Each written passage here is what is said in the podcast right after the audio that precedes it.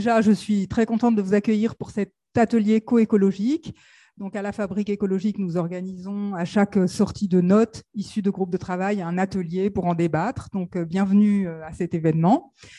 Donc, ce sera euh, vraiment un, débat, vous aurez largement la parole. Donc, sur un thème qui est d'actualité, l'énergie, la décentralisation de l'énergie, c'est plus que jamais d'actualité. Voilà, et il y a beaucoup de, choses à débattre pour que ces projets euh, puissent euh, voir le jour sur les territoires. Et euh, Sébastien Delpont et Justine Bintouverez ont donc coordonné un groupe de travail de la Fabrique écologique qui s'est réuni sur plus d'une année et qui a produit une note qui va être publiée demain avec une analyse des freins au développement de ces projets d'énergie renouvelable locale et aussi une analyse et des propositions de pistes pour euh, accélérer ce développement et euh, développer aussi l'aspect solidarité énergétique locale. Donc, je vais laisser la parole d'abord à Sébastien et Justine pour nous, nous, présenter déjà dans un premier temps euh, qu'est-ce qui vous a amené à, traiter de ce sujet, en gros, quelle est votre analyse, et puis, euh, voilà, votre vision globale euh, en quelques minutes, euh, synthétiser un petit peu votre approche sur les circuits courts de l'énergie.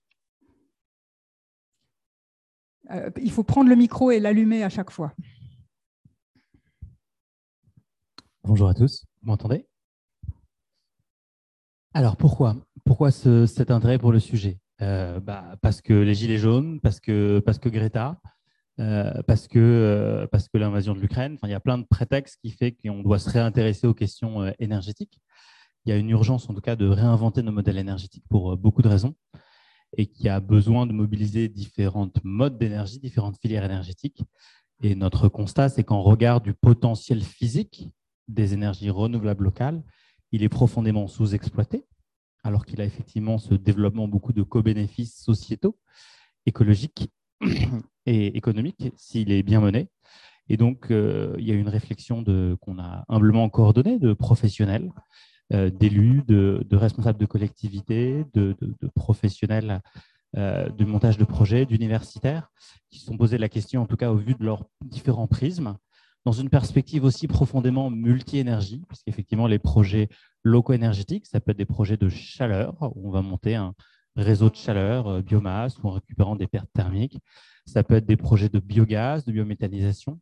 Ça peut être effectivement des projets euh, solaires ou éoliens de petite taille, considérant que dans ce paysage énergétique, il y a effectivement différentes natures de projets renouvelables. Il y en a qui sont gérés comme des grands projets d'infrastructure, et ce n'est pas l'objet ici d'en discuter. Hein. Des projets éoliens offshore, transformer des anciennes bases militaires en centrales de plusieurs centaines de mégawatts, c'est un autre sujet mais il y a des projets de petite taille à l'échelle des territoires qui peuvent être engagés. Et ce qui nous a intéressé, c'est de discuter comment cette nature de projet, hein, ce jardinage énergétique à faire à, l'échelle en tout des territoires, peut plus facilement être promu et développé. Donc, on a voulu en tout cas s'interroger sur cette question dans le paysage énergétique. On a effectivement, euh, c'est pas l'histoire de, notre paysage énergétique d'être décentralisé. C'est lié à des progrès hein, qui ont été aussi rappelés euh, par le rapport du GIEC dans le coût des technologies n'est pas forcément un sens économique de développer ces solutions, surtout quand on ne monétisait pas leurs euh, co-bénéfices environnementaux il y, a, 30 ou 40 ans. Aujourd'hui, les choses sont très différentes et ça peut être très abordable de développer des projets d'énergie locale euh, dans un paysage qui n'est pas que simple, parce qu'effectivement, il y a des installations de production, de, distribution, de transport, et puis ensuite de commercialisation, avec différents intervenants, différents acteurs économiques, hein, avec ce, coût de l'énergie qui, qui reflète ces différentes bases. Et puis, il y a aussi d'autres natures de projets qui n'ont pas été le cœur de la réflexion, même s'ils sont très vertueux, que sont les projets citoyens. Hein, l'idée, c'est de se dire, nous, on s'intéresse aux, énergies renouvelables locales, mais on peut avoir un projet qui est porté exclusivement par une collectivité, qui n'est pas un projet citoyen en tant que tel, même si c'est très vertueux d'avoir l'extension d'un réseau de chaleur biomasse à, l'échelle d'un village, ou bien des projets qui vont être menés par quatre PME euh, qui vont mutualiser des, des installations photovoltaïques pour pour alimenter leur camionnette électrique. Ça peut être aussi très vertueux et souhaitable, même si ce n'est pas un projet citoyen en tant que tel, parce qu'il y a bien un double objectif, qui est bien de promouvoir beaucoup plus de projets d'énergie renouvelable locale, dont une part grandissante va aussi euh, être à gouvernance citoyenne, ce qui va être aussi précieux pour embarquer mieux les citoyens sur, sur ces questions. On a ce besoin de faire que ces développements aussi d'énergie renouvelable locale soient faits de façon vertueuse dans leurs différentes dimensions, Il ne s'agit pas de dire la biodiversité, on s'en fout, il faut absolument protéger les énergies renouvelables locales, ce serait inacceptable, il faut arriver à traiter ça de façon harmonieuse. Et puis aborder aussi cette question cruciale qu'on évoquait de la solidarité énergétique. On voit bien en tout cas que l'énergie coûte cher, il y a des vraies douleurs énergétiques de ménages qui ne peuvent pas en tout cas joindre les deux bouts d'un point de vue énergétique. Comment on peut accompagner en tout cas d'une réflexion sur ces solidarités On voit bien aujourd'hui qu'on a un paysage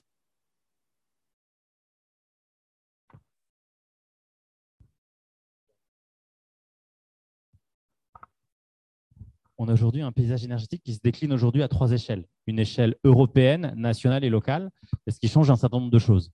Parce qu'effectivement, et c'est aussi à ces différentes échelles qu'il faudra réinventer des modes de solidarité, hein, euh, parce qu'il y a effectivement des sujets qui se prennent plus à la bonne échelle, en tout cas qu'il faut arriver à adresser.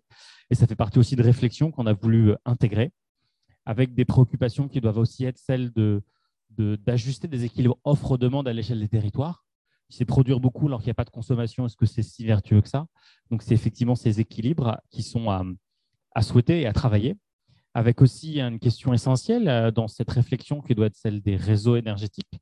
Dans un monde plus décentralisé énergétique, bah, il faut un peu plus de tuyauterie. Et effectivement, si la base de rémunération des opérateurs de réseau, euh, c'est lié à la, à la, puissance installée des consommateurs, si la puissance diminue parce qu'effectivement, il y a des efforts de sobriété, des efforts d'efficacité, à un moment où on a besoin de plus investir, on va avoir un problème hein, qui nécessite aussi de repenser le modèle d'affaires des opérateurs de réseau. Hein. Il ne s'agit pas de les priver de ressources pour des investissements qu'ils ont à consentir, mais il ne faut pas que le fait de préserver leurs intérêts économiques soit un frein au développement de projets euh, de, projets de production décentralisée. Et puis, ça réinterroge de façon plus globale aussi le rôle que doivent prendre les puissances publiques, et non pas la puissance publique, dans ces projets.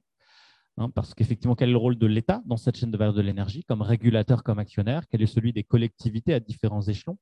On voit qu'il y a possiblement différentes questions à mettre, à mettre sur la table pour avoir un contexte qui permette de promouvoir mieux ce type de projet. Parce qu'aujourd'hui, on ne peut pas avoir comme une grande fierté que la France soit 28e, Européi, 28e sur 28 en Europe en termes de, de progrès de, depuis 20 ans en termes de développement des énergies renouvelables effectivement, je pense qu'il y a des rapports de prospective euh, énergétique en fin d'année dernière, de RTE, de l'ADEME ou de Negawatt, qui ont montré à quel point c'était un, levier essentiel à activer pour arriver à, tenir les objectifs de la stratégie nationale bas carbone. Il faut réinterroger un peu les modes de faire là-dessus. Donc, avec différents leviers activés possibles, dont en tout cas les recommandations du groupe de travail ont décidé de se centrer sur deux. Il nous semble qu'il y a une dimension, forcément, on peut réinterroger la question du financement des réseaux de différentes natures. On parle de réseaux de chaleur, de réseaux électriques, de réseaux de gaz renouvelables. Donc, effectivement, il y a des sujets autour de ça, le financement des opérateurs. Ce n'est pas ce dans quoi est rentré le groupe de travail. Euh, il y a des questions qui se posent aussi sur les questions de péréquation et modes de péréquation euh, économique qui sont aussi à réinterroger. Aujourd'hui, on a un système énergétique qui n'est pas aussi solidaire qu'on en rêverait. Hein. Aujourd'hui, on a des péréquations qui sont territoriales, mais qui ne sont pas sociales. Hein, puisqu'effectivement, euh, raccorder euh, trois consommateurs au bout euh, d'un kilomètre de tuyau dans la Creuse ou bien 8000 consommateurs au bout d'un kilomètre de tuyau dans Paris, bah forcément, il n'y a pas le même coût de, de, fine par usager sur ces sujets, et pourtant, on facture tout le monde le même prix. Donc, on peut voir de façon vertueuse que voilà, l'habitant du 16e finance l'agriculteur de la Creuse, mais de la même façon, ça veut dire que c'est l'habitant de Seine-Saint-Denis en HLM qui finance celui qui a une résidence secondaire dans le Perche. Hein, donc, c'est une solidarité territoriale qui n'est pas voilà, il n'y a pas de dimension sociale. Donc, on peut aussi reposer cette question, en tout cas, qui mérite d'être interrogée. Mais encore une fois, ce n'est pas le sujet qu'on a traité là. On a traité d'autres dimensions qui nous semblent vertueuses. C'est comment. Euh, alors, il y a une autre dimension qu'on n'a pas abordée, euh, qui est celle des régimes d'autorisation. Aujourd'hui, et c'est bien normal, il faut étudier les projets dans leur complexité euh, architecturale, urbanistique, paysagère, biodiversité,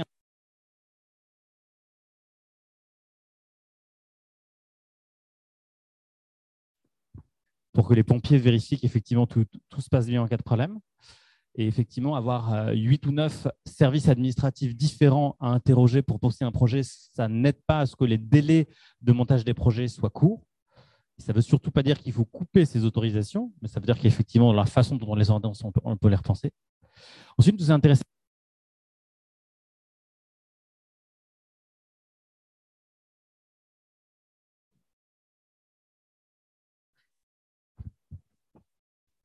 Par contre, ce qui nous a intéressé, c'est de réfléchir ce que pouvaient être en tout cas des leviers qu'allait permettre que les projets d'énergie renouvelable locale coûtent moins cher, en travaillant sur le risque de ces projets, leur équation économique. Euh, ça nous semble des sujets absolument essentiels. Et une deuxième dimension sur laquelle on a souhaité faire des recommandations, c'était travailler à comment créer des mécanismes de solidarité énergétique territoriale qui permettent effectivement que ces projets créent de la solidarité énergétique territoriale, qui permettent d'être inclusifs, en tout cas de l'accès à l'énergie abordable des ménages les plus, euh, les plus fragiles des territoires. Donc voilà les directions dans lesquelles, en tout cas, le, groupe de travail a, souhaité investiguer avec euh, trois recommandations qu'on vous présentera plus en détail dans les, dans les, dans les minutes à, venir. Mais euh, pour la faire très synthétique en trois phrases, avant de rentrer dans plus de détails, la recommandation une première qui relève d'une mesure administrative, c'est permettre en tout cas à la puissance publique dans sa capacité d'achat, d'être promoteur en tout cas et acheteur d'énergie locale plus simplement. Aujourd'hui, ce n'est pas possible dans le Code des marchés publics de favoriser des offres locales pour les achats et les besoins propres des énergétiques de la collectivité, hein, pour le gymnase, pour l'école. Une deuxième dimension qui travaille sur la question d'améliorer les, les garanties et le partage des risques dans sa mutualisation de petits projets, pour qu'on n'ait pas euh, que trois entreprises en France en capacité de porter des projets, mais travailler effectivement à ce que des acteurs d'une nature et d'un ADN plus divers puissent porter des projets. Et une dernière pour arriver à, promouvoir des dimensions plus solidaires de ces réseaux énergétiques en travaillant sur euh, la mise en œuvre d'un cadre plus simple pour les dons d'énergie ou le développement de zones franches énergétiques. Euh, merci Sébastien. Euh, Justine, tu veux rajouter un petit mot ou je te laisse pour la partie suivante? D'accord. OK. Donc, Nicolas Hoth, vous êtes directeur du développement chez BCM Energy un gestionnaire d'énergie, mais vous avez aussi une expérience plus nationale en tant qu'ex-conseiller ministériel que vous évoque ce, et vous avez aussi participé un petit peu au groupe de travail, que vous évoque ce, ces réflexions en tant que grand témoin. Qu'est-ce que vous pouvez nous dire, euh, voilà, votre réaction euh, sur ces sujets-là? Euh, L'enjeu de, fond, enfin, qu'a rappelé Sébastien, qui a été traité dans le cadre de ce groupe de travail, est assez fondamental pour, pas que promouvoir, mais accélérer la transition euh, énergétique et la transition écologique. Euh, on l'a démarré dans les années 2000, euh, peut-être de façon un peu hors sol, déconnecté des réalités terrain, mais on partait de rien et, il fallait démarrer. Et très rapidement, la transition énergétique, que ce soit au niveau électrique, au niveau biométhane ou même au niveau des filières bois, euh, c'est une transition qui a un impact sur les territoires, euh, un impact non négligeable. Euh, un champ éolien, ça se voit. Une centrale photovoltaïque, ça peut être plus ou moins grand. exploiter une, forêt également. Et donc, il y a un enjeu derrière d'appropriation qui est fondamental, parce que la transition énergétique, on peut la faire, et on en a fait. On a fait une transition énergétique du charbon au pétrole. Elle n'était pas écologique, elle était loin d'être solidaire. Euh, or, aujourd'hui, euh, tout comme on a fait un moment, certes, ils sont écologiques, mais on a construit des barrages hydroélectriques en France dans les années 50-60. Euh, certes, ils sont vus comme écologiques aujourd'hui, mais ils ont été faits manu. On est plus, à une époque où on ne peut plus se permettre ça. Or, on a une urgence, une urgence climatique qui nous demande d'accélérer. Donc, l'enjeu d'appropriation est, fondamental. Euh, et c'est vrai que dans ce groupe de travail, on a essayé de, voir comment justement améliorer cette appropriation et, et elle passe effectivement par l'accélération de projets à, plus petite échelle.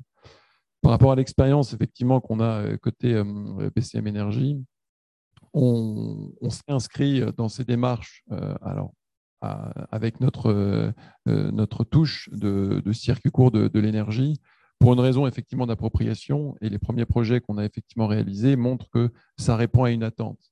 Euh, à une attente pour faire émerger un, projet et pour le rendre acceptable et acceptable dans un sens, les gens se l'approprient. Ça devient un élément quelque part de la cité, euh, cet élément qui va fournir de, l'énergie. Et ça, c'est assez, euh, assez fondamental. Également aussi l'enjeu de l'adéquation, le but d'approprier, qu'un territoire s'approprie un, moyen de production énergétique, hein, et quel que soit le, vecteur entre électrique ou, thermique. C'est aussi important pour pas déconnecter quelque part les besoins du territoire avec ce qu'on produit. Certes, un territoire peut être exportateur, mais on ne peut pas imaginer d'avoir des châteaux d'eau solaire dans le, dans le, sud de la France ou dans des communes où il n'y a personne, euh, et à d'autres endroits où on dira nous on ne fait rien, on va s'approvisionner à l'extérieur. Il y a une nécessité, si la énergétique soit une réussite, d'une solidarité et donc d'échanges, avoir de responsabilisation des territoires et d'échanges interterritoriaux. et c'est l'enjeu des propositions de cette note. Merci beaucoup. Je vais donner maintenant la parole à Pierre Leroy, donc, que je représente pour ceux qui sont arrivés après. Donc, Pierre Leroy, vous êtes dans le Briançonnais, vous êtes ancien maire, euh, vice-président de la communauté de communes, président de pays, 36 communes, administrateur de l'Association nationale des pays et PTER, qui rassemble 400 territoires. Mais vous êtes aussi le président de la première société d'économie mixte en France qui s'appelle SEV, Soleil, Eau, Vent, Énergie, avec des citoyens et des collectivités pour travailler sur des politiques énergétiques de production d'énergie renouvelable. Et vous êtes auteur aussi récent, enfin, d'un livre récent, Passage délicat, Penser et penser les territoires, chez Actes Sud sur la transition écologique et énergétique. Donc, Pierre Leroy, est-ce que vous pouvez nous dire, bah, vous, vous êtes concrètement sur un territoire, vous avez, mis, en place des projets citoyens, donc que vous évoque cette note, et est-ce que vous pouvez un peu nous faire part de votre expérience? Oui, bonjour à toutes et à tous. Merci pour cette invitation. Euh, donc, en effet, je suis sur un territoire de montagne où euh, la crise climatique est là pour le coup très sensible, avec une augmentation qui est à peu près du double euh, des températures sur nos territoires, parce qu'on est en zone de montagne, hein, tout simplement. Ce qui veut dire des effondrements géophysiques, avec des montagnes qui tombent, avec des glissements de terrain de 6, 7 mètres, 8 mètres de haut, avec des villages coupés du monde, avec des sécheresses en altitude. Bref, nous sommes obligés on est véritablement là concerné dans le quotidien de nos concitoyens sur cette problématique de crise climatique. Donc, ça fait longtemps qu'on s'intéresse au sujet. Ça fait, j'ai assisté il y a plus de 35 ans au premier branchement de centrales photovoltaïques illégales, juste à côté de la centrale nucléaire de Cresmalville, donc euh, avec Marc Gedliska, euh, qui, était après le patron d'Espul. Euh, et donc, ça fait longtemps que ces sujets nous intéressent. D'ailleurs, la commune dont j'ai été maire, une des communes de Serre-Chevalier à la, à la, frontière italienne, a été primée troisième commune de France en solaire thermique en 2008, je crois. Euh, et puis depuis, en effet, euh, nous avons créé avec les citoyens la première société d'économie mixte locale qui associait les citoyens à la commune, puis ensuite aux communautés de communes voisines. Alors c'est une toute petite société, hein, parce que le capital social, il est de 900 000 euros. Mais aujourd'hui, on produit trois fois l'énergie que consomme la commune. Et puis, euh, le pays Grand Briançonnais que je préside, aujourd'hui, produit 100% de l'électricité qu'il consomme sur l'année. Alors, ce n'est pas évidemment au quotidien. Hein. Dans 90% des cas, on est déficitaire. 10% des cas, on produit plus que ce qu'on consomme. Euh, à côté de ça, on a beaucoup travaillé sur la problématique de la sobriété. Vous parliez du, du, négawatt, évidemment. Hein. On a éteint l'éclairage public dans 26 communes sur 36. On a réhabilité 85 bâtiments publics dans 26 communes du territoire, donc on a baissé, baissé nos consommations énergétiques. Certaines communes sont à moins de 40% de consommation énergétique. Donc la problématique de, la transition, eh bien, on essaie de la tenir à travers un plan climat euh, donc, il y, a des sujets, en effet, qui ont été abordés qui m'intéressent particulièrement, à la fois le financement, évidemment, parce que les choses bougent très vite. Euh, nous, on l'a vu, hein, il y a quelques années, on étudiait 10 projets photovoltaïques, on en sortait 7. Aujourd'hui, on en étudie 10, on en sort 1. Donc, il y, a, un véritable problème. Alors, on ne travaille pas que sur le photovoltaïque, hein, et, et encore une une fois, c'est des questions. Là, on est en train de prévoir en septembre d'installer euh, une de nos premières centrales hydroélectriques sur l'eau potable. C'est-à-dire que quand les gens vont tirer au robinet un verre d'eau ou prendre une douche, eh bien, ils produiront de l'énergie. Donc, on sait faire, on en a déjà fait. Là, on est en train d'installer ces installations sur le territoire. Il y a un autre sujet que vous avez peu abordé un petit peu, Monsieur Hoth, c'est euh, l'acceptation sociale, qui pour nous est un vrai, vrai sujet dans le sens où euh, aujourd'hui, euh, eh bien, il y a un gros problème de compréhension des enjeux, en particulier sur les. Tout à l'heure, je parlais du plan climat. Je pense que c'est très important que l'ensemble des citoyens, des entreprises, des collectivités prennent la mesure des enjeux parce que, eh bien, va bien falloir qu'on produise de l'énergie renouvelable. Et aujourd'hui, les installations, eh bien, euh, elles sont confrontées à des procès multiples euh, en particulier sur le turbinage de l'eau. Euh, et donc, euh, il y a un moment donné où, on pourra en discuter tout à l'heure, je pense qu'il y a la nécessité d'un débat public pour trouver des compromis avec cette concertation et pour qu'il y ait une appropriation sociale des enjeux et, qu'on fasse des choix localement Là, en l'occurrence, on parlait de décentralisation de l'énergie. Nous, on a fait le choix d'une production locale, renouvelable, citoyenne et publique. Mais pour ça, il faut qu'on puisse continuer à produire de l'énergie, d'autant plus qu'il y a l'enjeu, vous l'avez compris, de la mobilité électrique, donc qui va exploser les compteurs sur nos territoires. Aujourd'hui, nous, on produit 100% de l'électricité, c'est ce que je vous disais, mais demain, avec cette mobilité individuelle électrique qui nous pose un vrai problème sur les territoires, il va falloir qu'on se mette autour de la table et qu'on puisse discuter sur ces enjeux et qu'on puisse trouver des compromis qui soient acceptables, parce qu'en effet, toute énergie a un impact sur la biodiversité et donc, euh, bah, c'est des enjeux parfois contradictoires qu'il va falloir arbitrer ensemble de façon citoyenne. Ok, merci beaucoup. Du coup, bah, maintenant, on va prendre euh, quelques questions. Qu'est-ce que cela vous évoque? Voilà, donc, euh, quand je, par contre, je vais vous demander d'être bref, maximum une minute quand vous prenez la parole, et puis ça, ça va rebondir avec les uns ou les autres.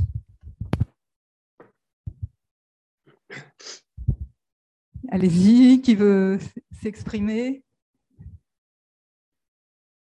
Donc euh, sur euh, les projets énergétiques, les freins au développement de ces projets, les aspects de décentralisation ou peut-être juste des questions Bon, c'est juste une question par rapport à, ce que vous avez dit. Actuellement, c'est assez difficile de, sortir des politiques euh, locaux notamment dans les boucles énergétiques, elles sont limitées en distance. Et donc, ça ne permet pas d'avoir euh, euh, des projets d'importance qui, permettraient d'être plus rentables.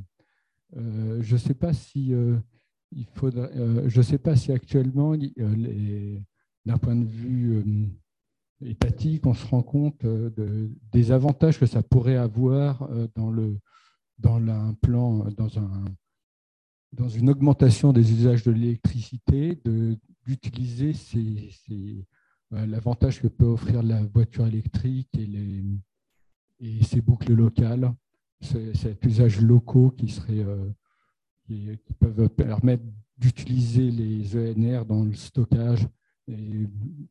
Qu'est-ce que vous pensez donc euh, Comment on pourrait favoriser l'acceptation de ces boucles locales au, niveau étatique. Qui, veut répondre Justine? Nicolas Tenter un, début, de, un début de réponse. Euh, alors, au niveau étatique, les, les, enjeux de la voiture électrique euh, et euh, l'impact sur, le, sur le réseau est, est, assez bien compris, je pense, à minima par les grands acteurs comme RTE, qu'il a rappelé dans des rapports de prospective, en disant que ça va générer énormément de, capacité, de flexibilité pour justement, euh, malgré l'augmentation des moyens de production euh, non pilotables, photovoltaïques, euh, éoliens notamment, de pouvoir assurer l'adéquation production-consommation à chaque instant, qui est le prérequis au, niveau, au niveau électrique. En revanche, effectivement, sur l'enjeu de la boucle locale, de, d'arriver à déléguer euh, le développement euh, du, système énergétique français au niveau local, ça, je vous avouerai que mon expérience montre que c'est un peu plus compliqué. Euh, on a un prisme très, de, très forte centralisation en France. Hein. c'est certainement un, historique du, Conseil national de la résistance. On n'en est pas sorti.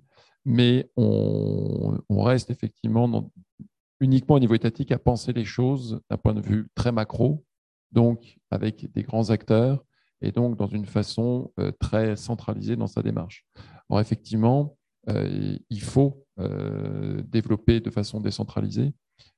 C'est même utile globalement pour la collectivité. Je prends juste une, image qui illustre l'importance de penser local dans, dans un monde 100% renouvelable.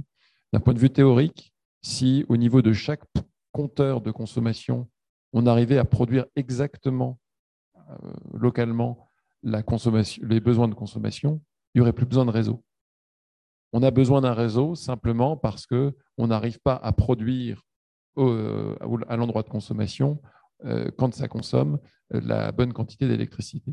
Donc, si on part de ce point idéal, on a l'inverse, on a des points de production très centralisés et plein de points de consommation décentralisés, donc on a besoin de beaucoup de réseaux. Et ce que nous apportent les énergies renouvelables, c'est justement cette capacité d'apporter les moyens de production au plus, au plus près. Et ça, ça ne peut, ça peut pas être pensé d'un point de vue euh, étatique, d'un point de vue centralisé. C'est un niveau de détail qui est trop fin. Donc, il faut trouver effectivement la, mécanique pour déléguer cette capacité d'organisation au niveau local, parce que ce sont des, euh, des communes, des communautés de communes ou des départements qui ont justement cette vision fine des choses et sont à même d'orchestrer le développement euh, des moyens de production renouvelables de façon pertinente et cohérente. Merci. Il y, a, deux personnes là qui veulent s'exprimer. Vous pouvez peut-être juste nous dire qui vous êtes en deux secondes. Merci. Oui, bonsoir, euh, Denis Baupin. Euh, moi, j'avais deux, questions. Euh, d'une part, par rapport à votre travail qui me paraît très intéressant, les pistes que vous évoquez sur le développement de, des, énergies au niveau local et des boucles d'énergie. Vous n'évoquez pas, en tout cas dans la note, et vous ne l'avez pas évoqué dans les interventions, la création des communautés d'énergie.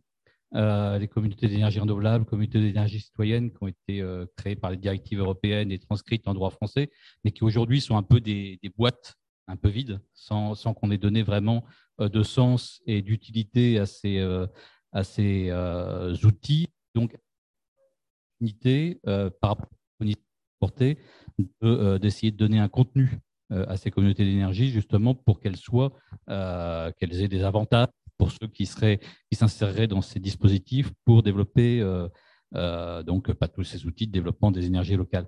Et la deuxième question, euh, peut-être un peu plus insidieuse, mais je pense que tout le monde a noté que nous avons maintenant deux ministres en charge de la transition écologique et qu'il y en a une qui est en charge de la transition énergétique et une qui est en charge de la transition écologique territoriale.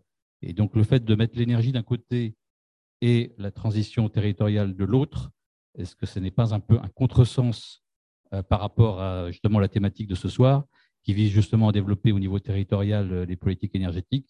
Parce qu'éventuellement, ça pourrait traduire euh, une vision beaucoup plus centralisatrice de la transition énergétique, ce qui n'irait pas forcément dans le sens souhaité. Oui, alors effectivement, le, dispositif communauté d'énergie, ça nous vient de nos directives européennes. Ça n'est pas encore complètement transposé en droit français puisqu'on attend un décret d'application euh, qui a été transmis par la DGEC au Conseil d'État. Donc c'est un dispositif qui est partiellement transposé. Pour autant, euh, les communautés d'énergie, elles s'appuient justement sur l'achat local, l'achat public local, avec euh, des cofondateurs que sont les collectivités locales, les PME et les citoyens. Et ce dont on se rend compte finalement, et c'est notamment les freins qu'on identifie, c'est que si ces freins euh, qui figurent dans la note ne sont pas levées, en fait, les communautés d'énergie, tout simplement, ne pourront pas se développer. Pourquoi? Parce que les communautés d'énergie, ça s'appuie sur des, contrats d'achat direct. Donc, c'est la possibilité vraiment de pouvoir euh, mettre en lien, en relation des producteurs et des consommateurs euh, qui sont pas loin les uns les autres, sur des périmètres géographiques un peu plus importants que ce qu'on l'on fait dans l'autoconsommation collective. mais si on ne, permet pas justement à un acheteur public d'acheter localement euh, et si on ne finance pas, si on ne soutient pas davantage l'achat local, en fait, les communautés d'énergie, tout simplement, ne pourront pas euh, prospérer euh, davantage.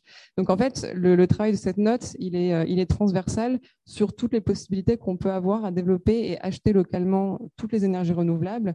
Et, finalement, les communautés d'énergie seront le dispositif qui permettront, si tout ça aboutit, de voir véritablement le jour, parce que sinon on en fera juste une coquille euh, juridique totalement vide, euh, sans modèle économique, sans fiscalité incitative. Et à ce moment-là, tout simplement, enfin, on a des obligations énergétiques très importantes, hein, les collectivités, parce que ça, ça c'est la casquette juridique, mais on a parlé du contexte énergétique, mais quand on voit ce qui va s'imposer demain en collectivité, euh, c'est encore plus contraignant que ce que la réglementation nous impose aujourd'hui, avec des objectifs de productivité très, importants. On a une, loi d'urgence euh, qui, qui est en cours d'adoption qui va transposer les stratégies européennes sur euh, la, production d'énergie renouvelable.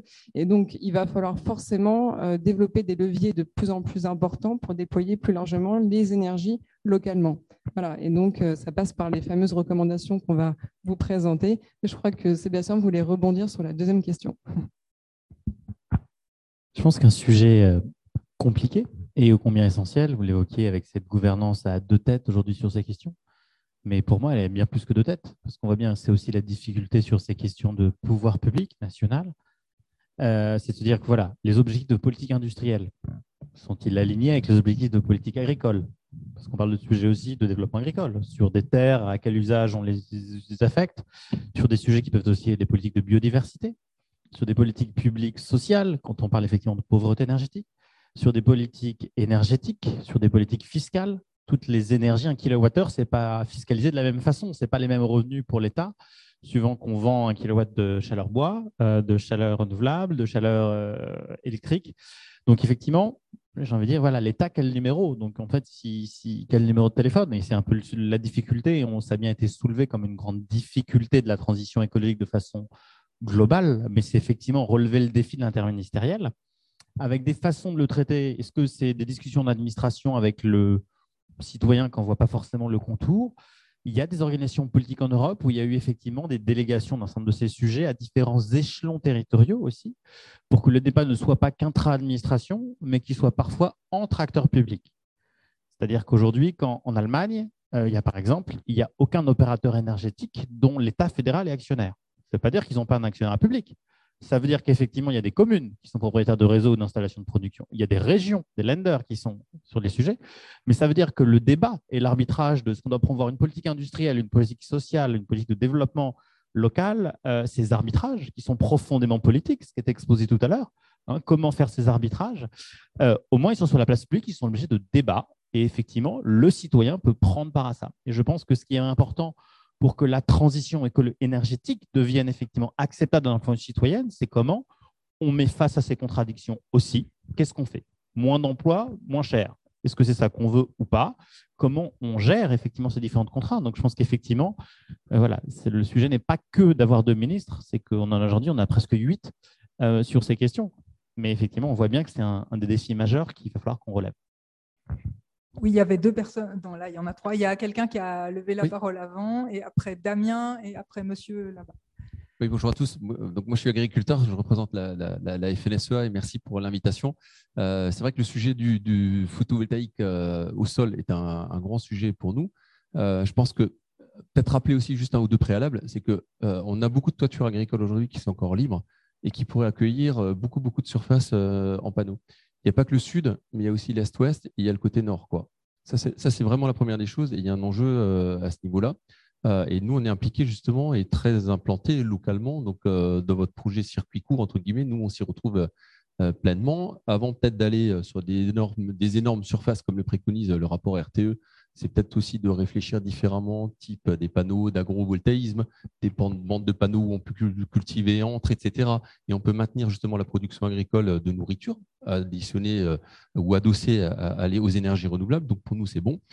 Euh, vous donnez aussi un sentiment, moi-même, euh, en tant qu'agriculteur et producteur d'énergie, c'est qu'on a déjà les contrats de 2009 qui vont arriver bientôt, ou 2008-2009, hein, qui, qui se rapprochent du terme. Donc, qu'est-ce qu'on fera de tous ces, de tous ces contrats-là, est-ce que pour repartir, il faudra les démonter? Parce que pour partir sur un nouveau contrat à 10 centimes, il faut démonter les panneaux. Donc voilà, donc il y a une vraie réflexion euh, locale qui est en cours.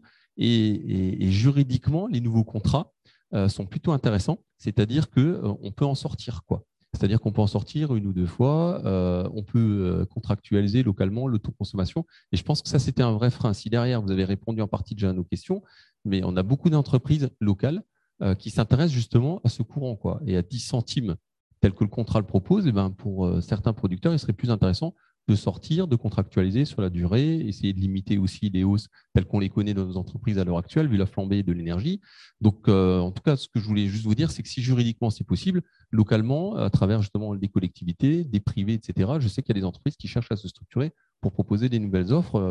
moi, je pense que ça se développera très, très rapidement. En tout cas, nous, Monde Agricole, on est prêt à co-construire avec vous. Merci beaucoup. Je vais peut-être prendre les deux autres questions et puis après, euh, vous pourrez répondre. Donc, Damien, enfin, ou réaction. Oui, Damien, Damien je suis trésorier de la fabrique. Et puis j'ai beaucoup travaillé dans le secteur de, l'énergie, la production d'énergie renouvelable. Euh, bon, vous avez bien, bien souligné la, la complexité du développement de, de, ces projets, leur, euh, leur durée.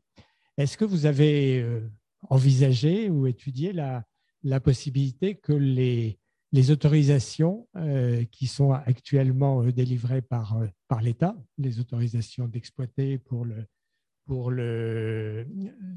l'éolien ou les permis de construire pour les projets photovoltaïques soient délivrés par les collectivités locales et non plus par l'État. Là, ça va remettre en question un certain nombre de choses dans notre, code de, l'urbanisme.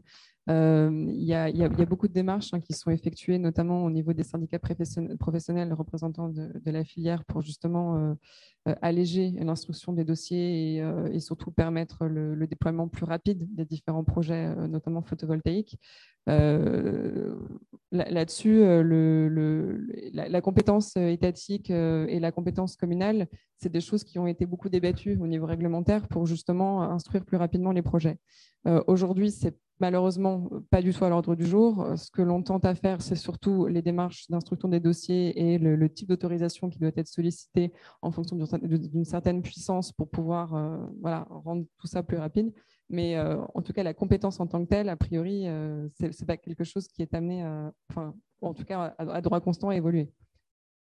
Je vais prendre la dernière intervention et puis après on. Non, c'était monsieur, vous vouliez parler? Non, ah, non, plus maintenant. Bonjour, euh, Julien Barato. je suis là à titre personnel, mais je travaille euh, au ministère de l'écologie à la DGEC. Euh, moi, je suis plutôt côté réseau électrique, mais je peux peut-être donner quelques éclairages sur certains points qui ont été, qui ont été soulevés par les uns et les autres. Je confirme qu'au niveau de l'administration centrale, c'est plus, on est dans le local, dans le diffus, euh, plus on a du mal à, appréhender ça euh, au niveau central. Euh, on, travaille sur un certain nombre de sujets pour faciliter les choses. Moi, c'est côté raccordement des installations de l'énergie renouvelable, par exemple. On sait qu'il y a beaucoup d'obstacles, que ce soit pour les grosses installations, mais aussi dans le diffus.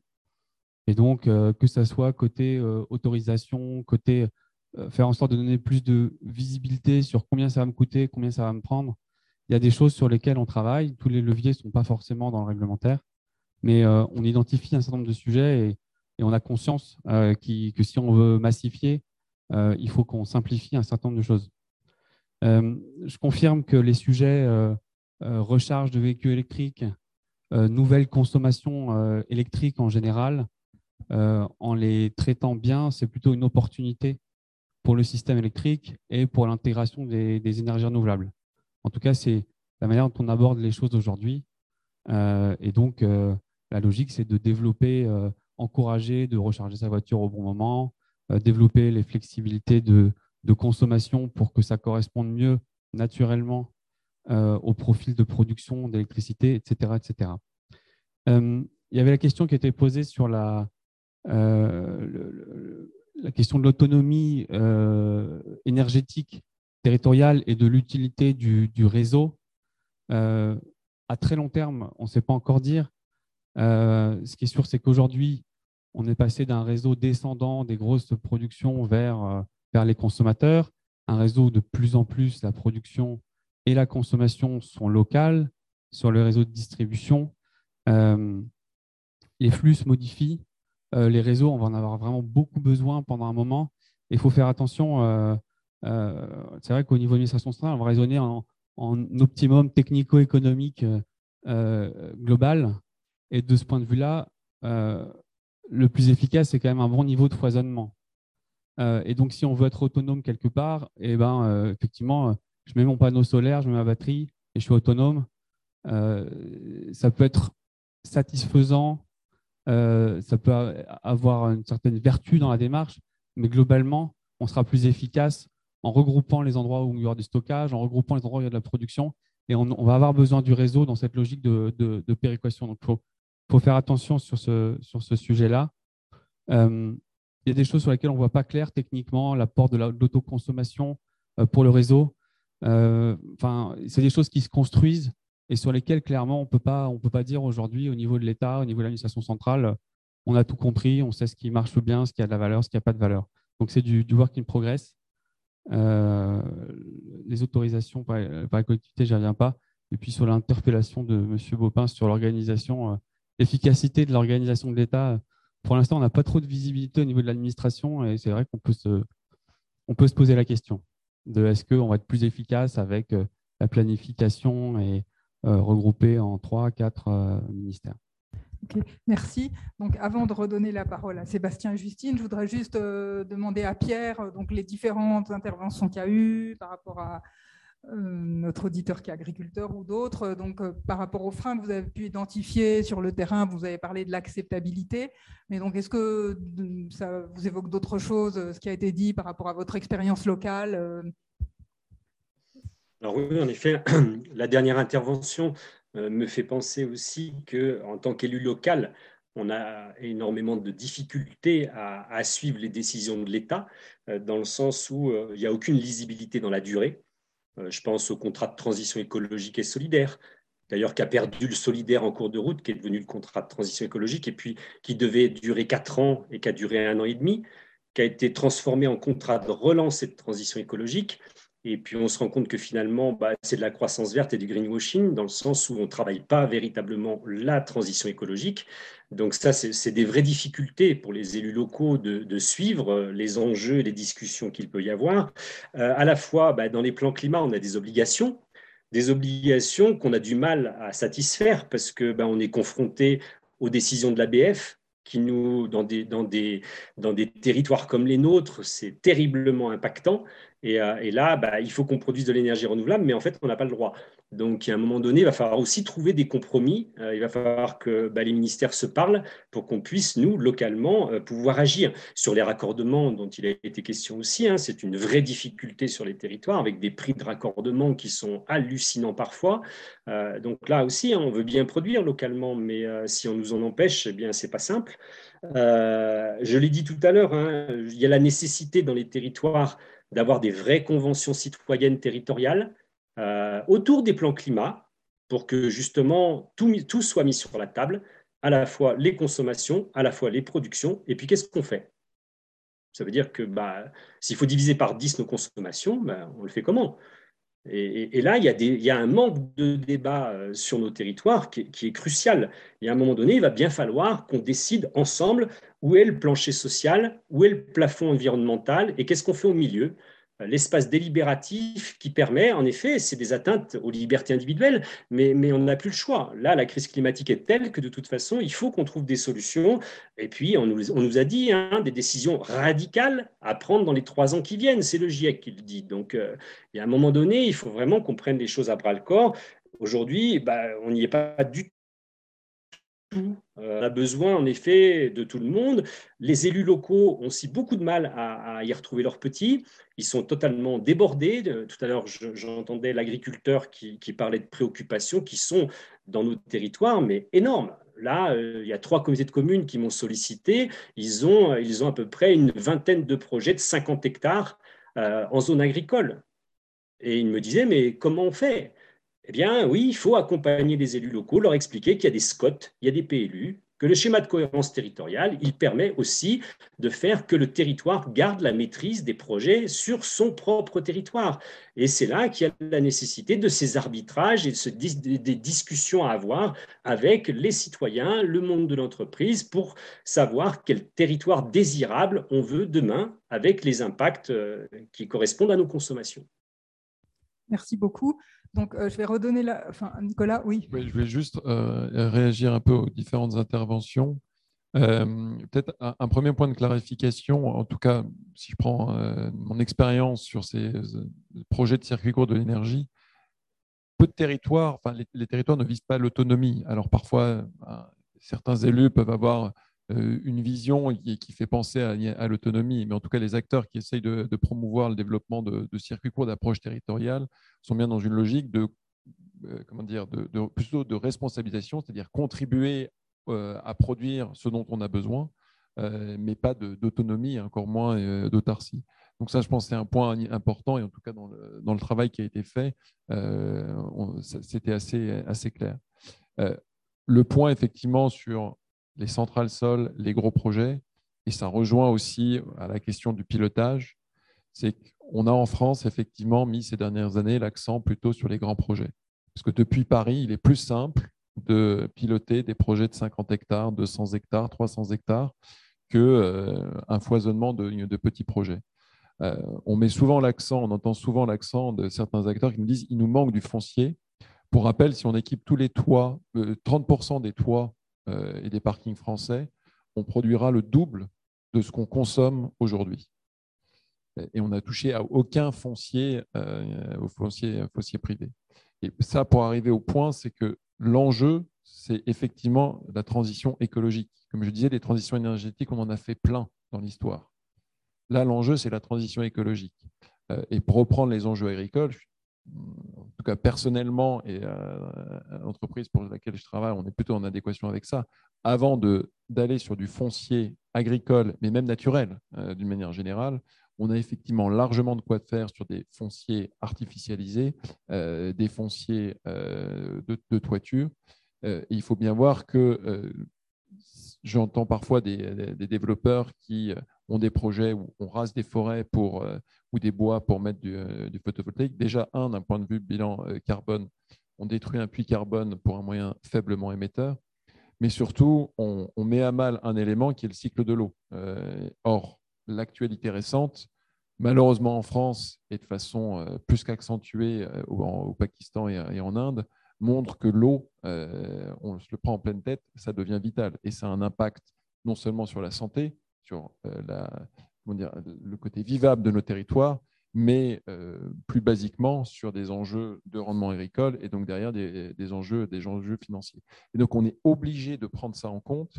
Et je dirais que l'enjeu, c'est bien l'habitabilité de, de nos territoires pour les générations futures et pas simplement un enjeu de transition énergétique. Et c'est vrai, c'était mentionné la contrainte des ABF. Aujourd'hui, il est beaucoup plus difficile d'avoir une dérogation au titre des ABF pour, mettre, euh, pour solariser un toit photovoltaïque que d'avoir une dérogation au titre de la protection de la biodiversité pour détruire une forêt ou détruire une zone humide. On est aujourd'hui dans, notre réglementation et malheureusement dans la vision euh, qu'on peut avoir, c'est ça. C'est impossible d'avoir une dérogation aux ABF c'est possible d'en avoir une pour des enjeux de biodiversité et de zone humide. Merci beaucoup d'avoir rappelé ça, parce qu'on a aussi un objectif euh, zéro artificialisation nette, biodiversité, etc.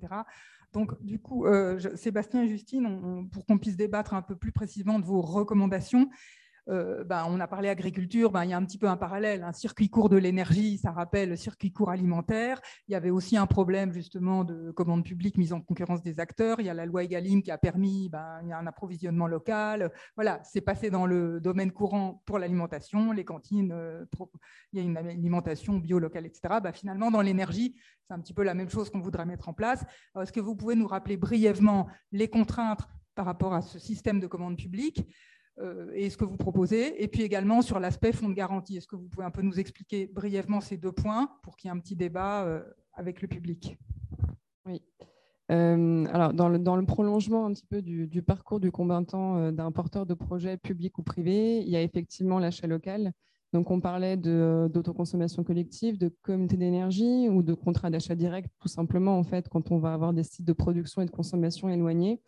Tous ces projets s'appuient sur de, l'achat d'énergie, de l'achat local d'énergie. Et quand on est une collectivité, euh, tout ça, c'est compliqué à mettre en place. Euh, on sait que la, première brique d'un projet de transition énergétique, c'est un engagement territorial fort. Donc, on a une planification, on a des réglementations énergétiques, des objectifs qui sont drastiques à respecter, mais on n'a pas les leviers derrière en termes de modèle juridique, de financement euh, et de fiscalité. Donc, c'est pour euh, la, première recommandation et le premier blocage, effectivement, c'est de revoir les règles de la commande publique. Euh, avec, euh, on l'observe finalement, des, projets qui voient le jour avec une espèce de dérogation implicite à l'application des règles de la commande publique, et puis des, porteurs de projets, tout simplement, qui ne se lancent pas dans les projets parce qu'ils ne savent pas si les règles de la commande publique s'appliquent.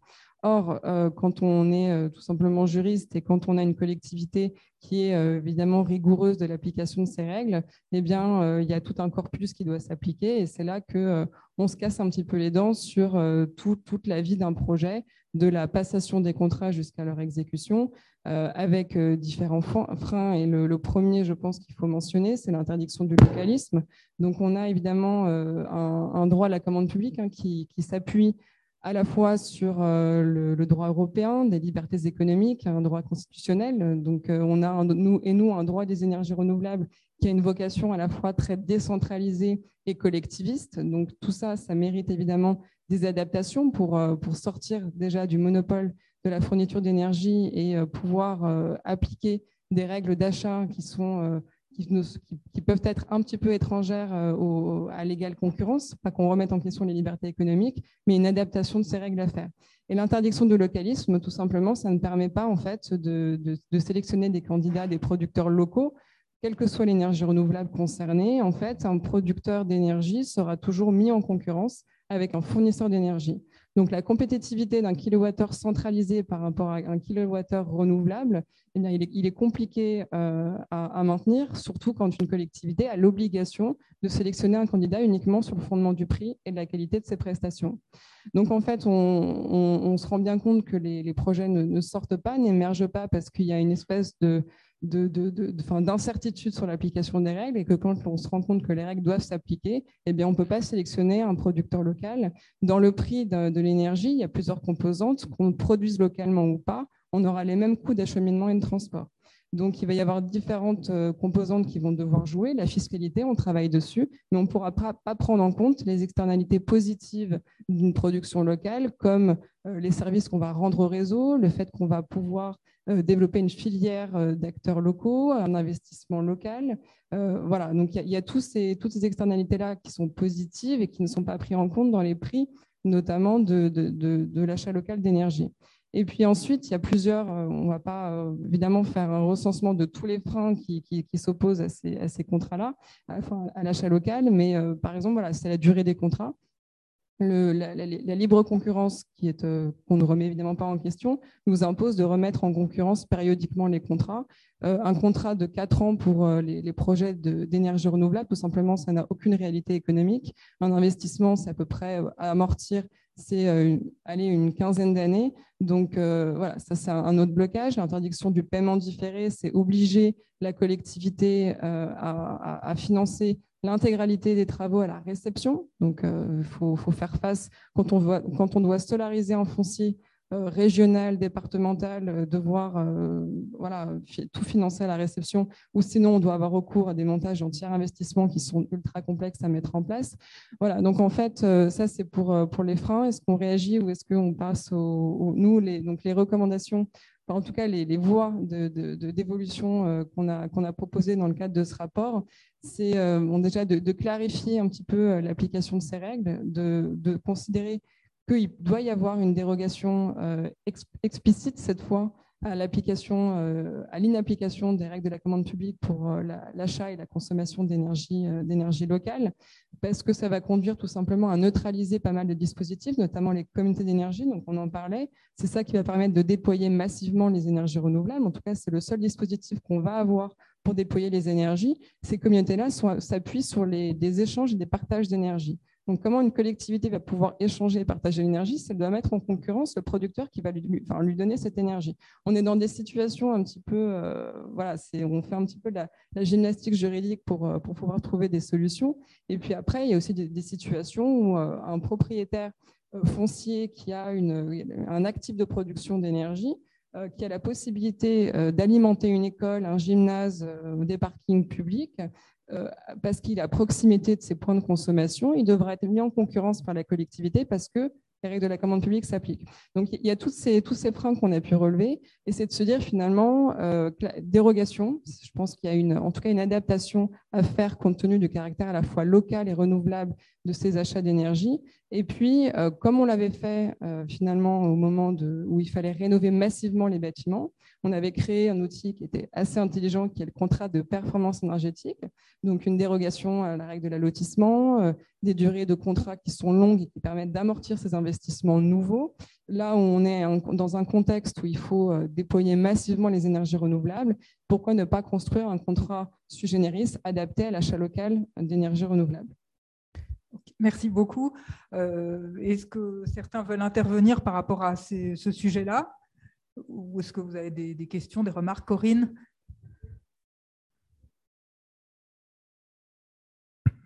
Merci. Corinne Cacheux, GRDF. Donc, chez GRDF, on, travaille beaucoup sur les sujets de, gaz vert. Et euh, notamment, bah, je, regarde ces sujets de communauté d'énergie renouvelable.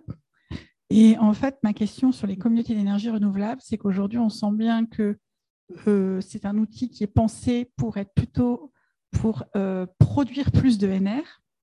Mais ce que vous, vous venez de dire sur le lien euh, achat-consommation, moi, je ne l'avais pas du tout perçu, parce que le décret précise, le projet de décret qui n'est pas encore sorti, précise plutôt des types de membres, la gouvernance, l'actionnariat, etc., mais ne prévoit pas du tout le fléchage des garanties d'origine vers les membres. Ce n'est pas prévu. Euh, donc, je me demandais, parce que c'est vrai que pour faire des projets locaux d'économie circulaire, ce serait super que les membres type PME, type citoyen, type collectivité puissent investir dans ces unités-là mais quand même avec l'idée, quelque part, qu'ils puissent bénéficier de, du fléchage de la garantie d'origine du gaz vert produit. idéalement, qu'ils pourraient acheter ce gaz vert-là ou cette électricité verte-là. Mais aujourd'hui, il n'y a rien qui le prévoit. Donc, vous avez l'air de dire que ce serait possible, mais parce qu'ils n'ont pas le statut de fournisseur. Aujourd'hui, pour vendre de l'énergie, il faut être fournisseur. Donc, euh, comment ça peut s'articuler sur la partie, non pas production, mais la partie vente et fléchage de la production? Alors là, concernant l'achat local, euh, toute collectivité peut, être euh, productrice d'énergie sans avoir le statut de, fournisseur. La difficulté qu'on retrouve, ce qu'on identifié là, c'était l'impossibilité, même l'interdiction en fait, de faire référence à une préférence géographique. Voilà. Donc, développer des circuits courts énergétiques euh, n'est finalement euh, pas prévu, euh, ça ne peut pas être un critère de, sélection, ça ne peut pas être une condition de participation euh, à, ces, à, ces, contrats de, la commande publique. Donc, on va peut-être avoir aussi deux dispositifs à deux vitesses, en fait, des communautés qui vont peut-être être cofondées par des PME et des, citoyens, avec les, collectivités, un acteur économique, un peu l'oublié finalement du dispositif, qui ne sera pas un acteur comme un autre et qui ne pourra pas participer au même titre que d'autres. Et donc, on aura un circuit court finalement assez imparfait. L'émission des garanties d'origine, c'est pareil, c'est toujours ce, c'est aussi la, garantie de caractère renouvelable et local. On va avoir les mêmes difficultés dans les cahiers des charges. C'est pour ça que l'idée, c'est vraiment de, prendre en compte avec un contrat spécifique de la nature de cette, de cette énergie euh, locale, renouvelable et directe. Et un point de vue complémentaire, moins juridique, c'est vrai qu'aujourd'hui, une difficulté, c'est qu'aujourd'hui, je veux faire de l'achat direct d'énergie avec un porteur de projet, je ne peux pas. Et c'est vrai que c'est une difficulté. Il y a des collectivités qui expriment dans leur plan climat pour arriver à l'équation. Bah, pour le coup, si j'achetais à l'agriculteur qui développe ce méthaniseur sa production de gaz vert pendant 15 ans, très bien pour des objectifs énergie-climat, mais je ne peux pas parce que je suis obligé de le faire sur une durée maximale de 3 ou 4 ans. Et donc, je peux pas. Et forcément, ce n'est pas le même risque. Il va avoir son broquier, j'ai un acheteur de mon biométhane sur 4 ans. Ce n'est pas la même chose de si j'ai un acheteur sur 15 ans. Et là, c'est intéressant, c'est que la capacité de la puissance publique, elle peut le faire pour ses besoins propres plutôt que de voter des subventions à un projet, elle va juste dire les besoins du gymnase en gaz, même si on va rénover, on va faire plein de choses, je pourrais les subvenir en aidant la structuration de ce projet. C'est là qu'on le dérisque. Et ce levier de la commande publique, de l'achat d'énergie pour ces sujets, commence à dérisquer des porteurs locaux. Et les collectivités américaines, elles ont le droit de mettre des critères de localisme pour choisir leurs fournisseurs. Et pourtant, il y a un droit effectivement public qui s'applique. Et c'est là qu'aujourd'hui, cette durée, cette préférence, alors parfois, effectivement, c'est Des collectivités un peu plus punk que d'autres vont gruger un peu les critères pour faire croire sans le dire, euh, pour trouver des, critères par côté pour favoriser les acteurs locaux. Et ce qu'on continue à faire, ce qui fait que bah, c'est les élus un peu plus punk qui n'ont pas peur du tribunal administratif en disant moi je l'assumerai politiquement, mais ce qui fait qu'il y en a qui sont un peu plus alignés avec les règles de fer, qui se lancent un peu moins. Et si on veut qu'il y ait dix fois plus de projets qui se lancent, si on stabilise le cadre où on n'est pas obligé de, faire des trucs un peu tordus, borderline, pour engager le truc, ça serait quand même plus simple. Quelqu'un qui veut parler au fond, je crois.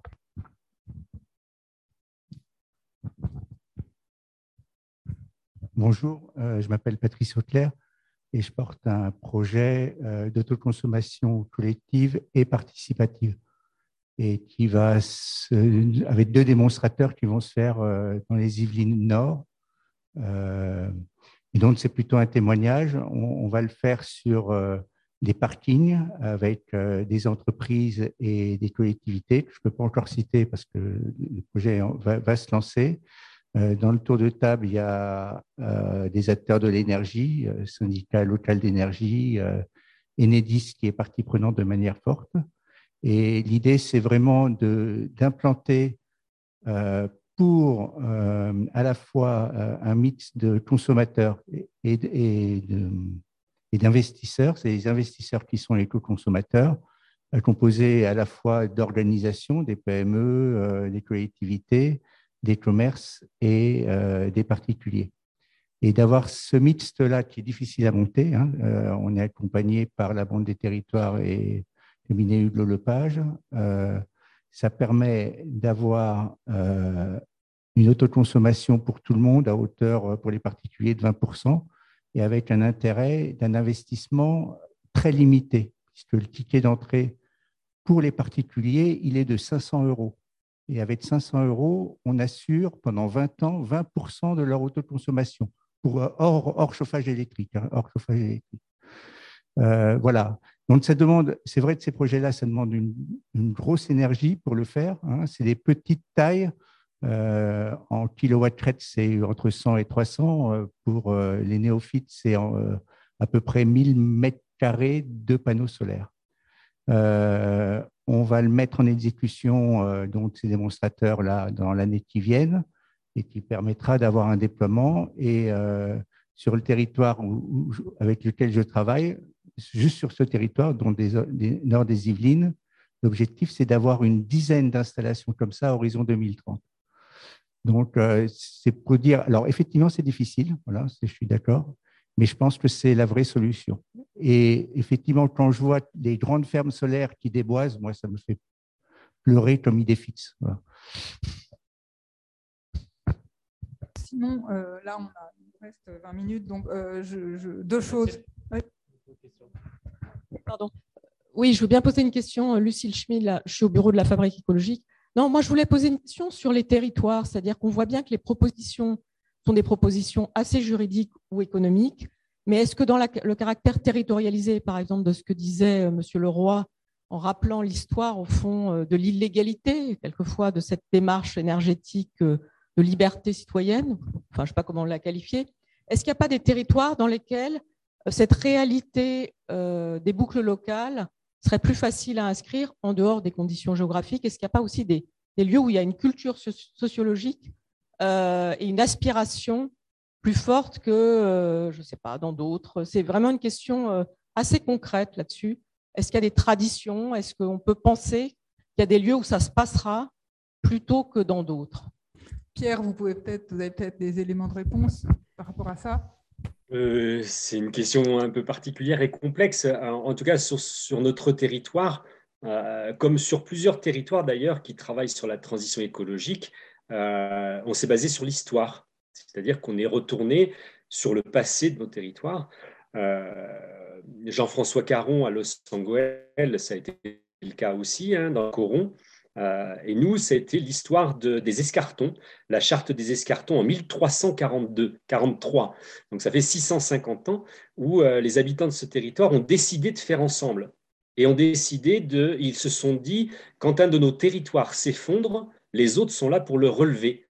Donc il y avait cinq cantons, euh, franco-italiens d'ailleurs, et, et, donc à cette époque-là, il y a 650 ans, ils ont acheté leur liberté et ils ont fait ensemble.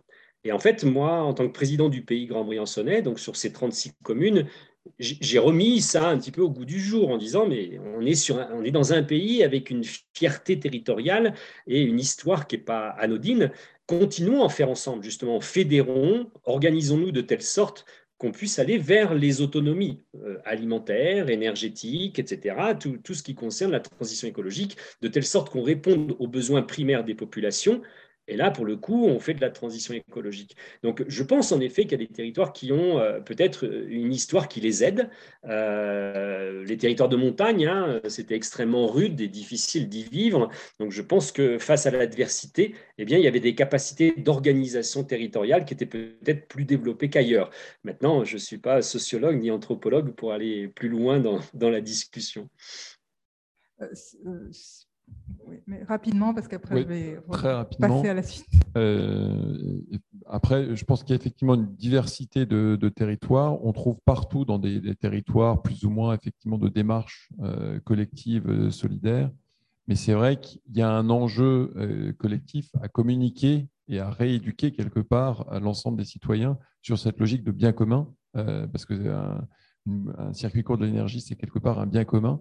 Et c'est vrai que dans l'histoire récente de notre société, on a plutôt pris la tangente de l'individualisation euh, et où les biens communs euh, ont été laissés de, côté et il faut effectivement y, revenir. Donc il y a un enjeu certainement de pédagogie collective sur ce sujet à l'échelle de l'ensemble des territoires. Une réaction rapide et après je vais repasser la parole à Sébastien pour nous parler de l'aspect euh, solidarité. juste une réaction rapide dont j'ai bien le sentiment qu'elle risque d'être un petit peu politiquement incorrecte, mais comme il y a eu plusieurs interventions qui ont fait référence à des, à des projets qui ne sont pas exemplaires, euh, qui sont quelque part des contre-références en matière de, développement de grands parcs solaires, euh, avec euh, les mots de déboisement, etc., qui ont été évoqués. On est ici tous très convaincus qu'il faut développer les projets de circuits courts, d'énergie renouvelable, etc.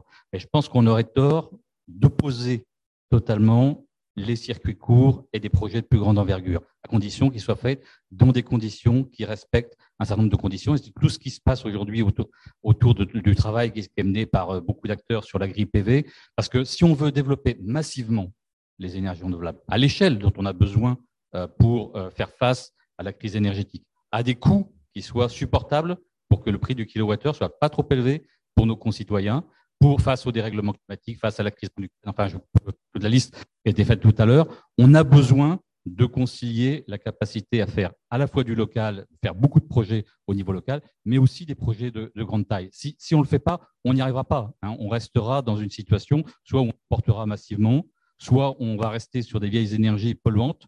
Et je pense que donc il faut regarder les choses. Mais aujourd'hui, les friches agricoles, chaque année, elles augmentent. Et donc, faire des projets de solaire avec pâturage, ce n'est pas forcément euh, plus artificialisant, je vais le dire de façon provocatrice, mais qu'un champ de maïs avec euh, beaucoup de pesticides. C'est-à-dire, là aussi, c'est artificiel. On est sur des formes d'artificialité. Il faut qu'on regarde lesquelles euh, vont, aller le plus dans le sens.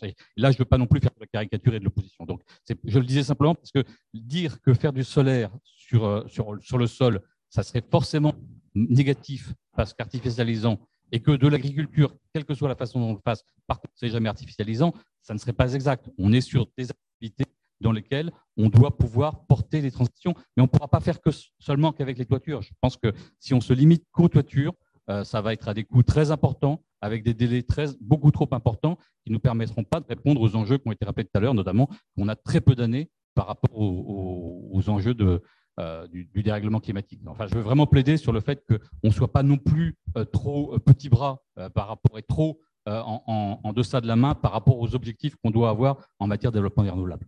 Ok, merci. Non, il est clair d'ailleurs, vous l'aviez rappelé qu'on a besoin des deux échelles, mais là on s'est intéressé. C'est clair, effectivement. Donc là, c'est voilà. De même, on pourrait débattre longuement de comment prévoir l'éolien offshore, qui est aussi un sujet. Il y a des sujets. Pour le coup, c'était pas le périmètre qu'on a choisi, mais c'est des sujets qui méritent effectivement comment le faire bien, ce type de projet, qui mériterait Alors peut-être pour appuyer la dernière recommandation, un sujet, là, on n'est pas revenu en détail sur la deuxième qui est sur les fonds de garantie, hein, mais peut-être euh, en instant, on voit bien qu'effectivement, il y a des risques projets qui sont exogènes à un porteur de projet.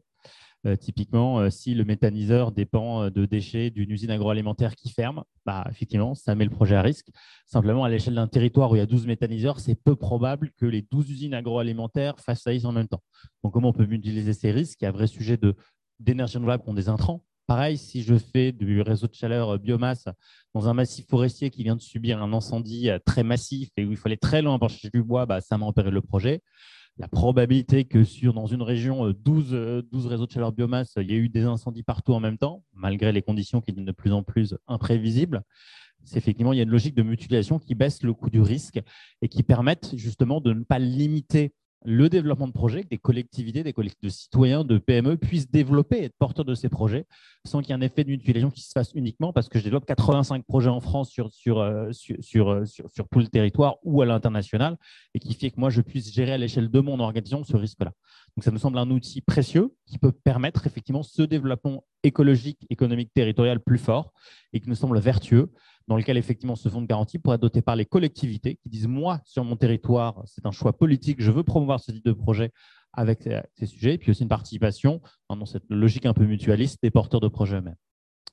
Et autre dimension et, euh, sur les sujets, c'est comment accentuer cette dimension solidaire. Il nous semble aujourd'hui qu'effectivement, il y a trois échelons de l'organisation énergétique, européenne, française et locale. On a effectivement euh, des chèques énergie à une échelle nationale comme dispositif qui existe. On a une tarification du transport et de la distribution avec un tarif unique au niveau national qui est une forme de première péréquation sur ces sujets. Il y a des réflexions à une échelle européenne pour effectivement des crédits ECTS soient réaffectés à des investissements solidaires. Comment on le réinvente à la maille locale sur une dimension plus solidaire? Un premier sujet qui me semble intéressant, c'est la logique de don d'énergie. Il y a eu une loi Coluche dans les années 80 pour dire des invendus alimentaires, on peut les donner pour qu'effectivement, il y ait une incitation fiscale sur les fiscalité, parce qu'effectivement, ça soit donné via des intermédiaires de confiance, habilités, donc pas n'importe qui, mais qu'on puisse faire ces dons. Et nous, on dit aujourd'hui, bah, peut-être qu'il y a des gens, ils ont développé un projet d'autoconsommation photovoltaïque euh, pour des bureaux. Ah bah, les bureaux, samedi, dimanche, c'est fermé. Donc, effectivement, il n'y aura pas d'autoconsommation dans les bureaux. Est-ce qu'aujourd'hui, c'est bâtiment tertiaire, c'est propriétaires bureaux, de dire, bah, moi, samedi, dimanche, plutôt que de vendre indifféremment au réseau cette surproduction photovoltaïque, j'aimerais que ça soit fléché vers des ménages précaires du territoire qui font en général leur lessive, quand ils font plus d'usage énergétique parce qu'ils sont plus longtemps chez eux le week-end qu'en semaine. Comment on pourrait permettre ça? Est-ce qu'il y a une déduction fiscale qui pourrait permettre ça? Pour permettre en tout cas qu'il y ait des dons locaux. De la même façon, pour des euh, pertes thermiques euh, d'établissements industriels qui pourraient se dire ma chaleur fatale, je n'ai pas envie d'emmerder à la vendre. Par contre, effectivement, est-ce qu'il y a un régime qui simplifie le fait que je fasse ce don? Et aujourd'hui, il y a eu, après cet amendement Coluche, une loi sur l'économie circulaire qui a étendu le périmètre de ce qui peut faire l'objet de dons, avec des limites et des cadres pour pas qu'il y ait d'abus, parce que justement, c'est fait pour éviter qu'il y ait des effets d'aubaine. Donc, c'est fait pour que ça ne se fait pas par n'importe qui, mais à ces échelles. Donc, aujourd'hui, on a élargi à des produits de consommation plus largement que euh, les invendus alimentaires, la capacité d'avoir des déductions fiscales parce qu'on fait du don de surproduction ou de produits dans lesquels il n'y a pas d'usage dans le cadre de la loi sur l'économie circulaire. Mais on ne l'a pas élargi jusqu'à l'énergie. Et ça nous semblerait peut-être intéressant de considérer cette question-là pour dire est-ce que voilà, le cadre associé, est-ce que c'est dans le cadre de voilà d'une un périmètre géographique à qualifier Est-ce que c'est la même zone quand on parle d'un méthaniseur ou est-ce qu'on parle euh, d'un réseau de chaleur ou, ces sujets? Mais ça me semble important de réfléchir à créer un cadre qui permette un don d'énergie et qu'effectivement, ce soit un choix d'opérateur qui puisse de façon volontaire permettre ça pour qu'effectivement certains ménages, via des intermédiaires type des bailleurs sociaux, qui puissent effectivement dire voilà, je vous garantis la distribution euh, à effectivement des ménages qui sont dans le besoin sur ces, sur ces questions-là. Euh, effectivement, à des mailles qui seront pas forcément, euh, qui peuvent être effectivement hebdomadaires ou liés à des vacances, parce que voilà, pareil, le, collège, bah, il est fermé deux mois par an l'été, donc effectivement, les panneaux solaires sur le collège peuvent être distribués sur ces périodes. Et puis une deuxième dimension, c'est que sur les dimensions de fiscalité, il existe déjà, pour certaines raisons, des dérogations à la fiscalité nationale classique. ça existe dans le logement, parce qu'on considère qu'il y a des zones en rue qui sont des prioritaires en termes de politique de la ville, ce qui donne droit à des tarifs, de la, enfin des TVA, en tout cas qui ne sont pas la TVA qu'il y a partout sur le territoire pour des travaux de rénovation, par exemple engagés par des bailleurs. Euh, il y a aussi des zones pour lesquelles il y a des zones franches qui permettent à des développements entrepreneuriats, à des porteurs de projets, des entrepreneurs, une fiscalité incitative à développer sur ces géographies précises parce qu'on manque d'emplois, il y a des taux de chauffage extrêmement élevés. Et donc, ces zones font déjà l'objet de décrets en Conseil d'État euh, sur recommandation de l'ANRU, l'Agence nationale de la renouvellement urbain, ou de l'ANCT, l'Agence nationale de la cohésion des territoires. Donc, effectivement, l'État a déjà fléché des territoires pauvres en emploi, effectivement, où il y a beaucoup de ménages précaires. Est-ce qu'on pourrait inclure, puisque c'est une liste précise, ce n'est pas n'importe quelle activité économique qui peut bénéficier sur ces territoires d'incitation, mais créer des zones franches énergétiques, ce qui fait qu'un porteur de projet va être incité à les développer spécifiquement sur ces projets des projets euh, renouvelables. Et ça nous semble important de dire que ces territoires fragiles, qui ont déjà été définis par l'État comme plus fragiles, puissent une incitation forte à ce que l'activité économique qu'on y déploie soit une activité à forte intensité écologique et que le fait de porter ces projets il soit favorisé et donc élargir le champ des actions, en tout cas à ces natures de projets qui puissent faire aussi l'objet. Hein, l'idée, c'est en tout cas de particulièrement utiliser le levier de la fiscalité dans ce cas pour étendre le champ des actions pour promouvoir en tout cas cette lutte contre la pauvreté.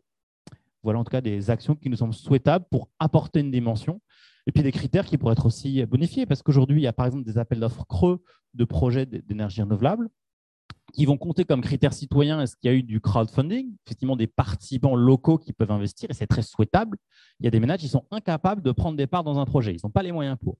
Par contre, se dire qu'il y a aussi un critère citoyen qui dit qu'il y a une partie qui est redistribuée ou donnée à des ménages en fragilité, ça pourrait être aussi un critère bonificateur, en tout cas vertueux, considéré aussi vertueux que, effectivement la possibilité de citoyens de devenir actionnaire, que ce critère de don au public fragile du territoire, pour effectivement, dans cette logique de réconciliation de fin mois et fin du monde, que effectivement la couche locale puisse apporter un cran de solidarité additionnel. Euh, merci Sébastien. Qui veut réagir par rapport à ça, l'aspect solidarité? Dans la salle Pierre, sur votre territoire, voilà, à vous. Bah, deux petits exemples. Un premier, justement, sur ces cercles vertueux que les collectivités locales peuvent mettre en œuvre. On l'a expérimenté ici, c'est-à-dire que on le sait, la, production d'énergie renouvelable, elle est rentable. En tout cas, elle l'a été, elle l'est encore pour certaines installations. Euh, et, ce que nous, nous avons voté au sein de la communauté de communes à ma demande, c'est un engagement moral. Un engagement moral de flécher les, économies, en tout cas les, bénéfices de, la production d'énergie renouvelable, de les flécher de telle sorte qu'elles soient obligatoirement réinvesties dans la sobriété, l'efficacité des installations du territoire. Donc en fait, ce dispositif fonctionne maintenant, ça fait une dizaine d'années que bah, moi, au, début janvier, je n'ai pas à supplier d'avoir un petit peu euh, de, fonds propres de la collectivité pour pouvoir euh, financer des installations. Et de cette sorte, on a réhabilité les bâtiments publics, euh, la crèche, la MJC, enfin, les bâtiments publics du, territoire ont été réhabilités grâce aux bénéfices liés à la production d'énergie renouvelable. Donc, on a payé aussi la navette qui va au marché, etc. et là, pour le coup, ben, ça touche le citoyen, les citoyens dans leur quotidien et ça permet de travailler cette solidarité aussi. Euh, le deuxième aspect, un peu plus provocateur, mais vous me le permettrez, vous savez, tout à l'heure, j'ai parlé du véhicule individuel électrique. Euh, c'est vrai que moi, j'ai été un peu surpris et choqué que des millions d'euros d'argent public été distribué pour installer des bornes électriques sur l'ensemble du département pour les Tesla des vacanciers qui traversent notre département. Euh, j'ai toujours été surpris, moi, que ben, des stations-service, parce que ce sont des stations-service, soient financées par l'argent public. Tout ça pour des gens qui ont aujourd'hui les moyens de se payer des véhicules individuels euh, électriques, sachant qu'on n'arrive pas à financer en zone rurale le transport public. Donc, euh, bah, les millions d'euros de ces bornes électriques, euh, j'aurais apprécié, moi, qu'on puisse les avoir pour financer le transport public. Et là, pour le coup, c'est une action sociale. Un peu de provocation. Merci. Euh, est-ce que d'autres personnes dans la salle ont des, réactions, des idées à exprimer par rapport à tout ça? En tout cas, je, vous remercie vraiment beaucoup pour ce débat. Peut-être, euh, bah, si personne n'a de, réaction, Corinne? Oui. Merci. Juste une question euh, de la suite des propositions qui seront du coup euh, officialisées demain, si je comprends bien, par la publication du rapport. Est-ce qu'elles elles pourront être présentées au ministère concerné quelle, quelle, suite pourrait être donnée à ces propositions? Euh, Déjà, je vais répondre de manière générale. Donc, à la fabrique écologique, cette note qui va être publiée demain va rentrer dans une phase de co-construction. Donc, elle va être mise en ligne sur notre site et pendant plusieurs mois, elle va être ouverte à la suggestion d'amélioration, d'amendements, etc.